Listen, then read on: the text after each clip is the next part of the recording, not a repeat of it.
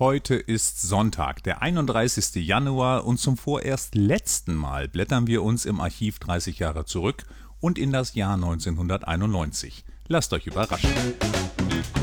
Wir werfen heute einen Blick in die EOZ vom 31. Januar 1991 und dieser Tag war ein Donnerstag.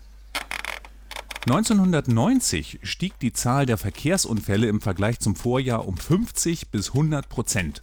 Außerdem gab es im vergangenen Jahr auf dem Gebiet der ehemaligen DDR etwa doppelt so viele Tote wie im Vorjahr. Das sei die erschreckende Bilanz der Polizei für die neuen Bundesländer. Kommen wir nach Lüchow-Dannenberg. Der Kreisschulausschuss empfiehlt ein Wirtschaftsgymnasium.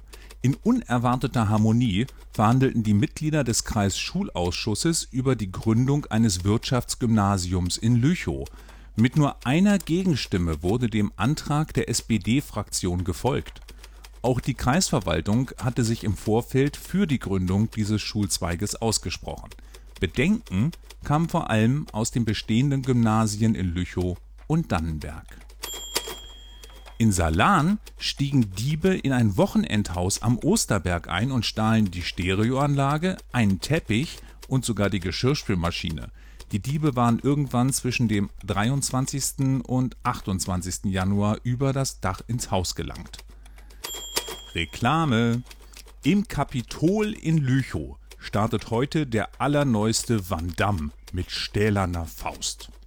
Romantisch geht es in Hitzacker zu. Demi Moore schmachtet nach Patrick Swayze in Ghost und in Uelzen läuft seit drei Wochen die Nummer 1 in Deutschland Kevin allein zu Haus neben Highlander 2 und Flatliners. Hört sich irgendwie alles nach Wiederholung an, oder?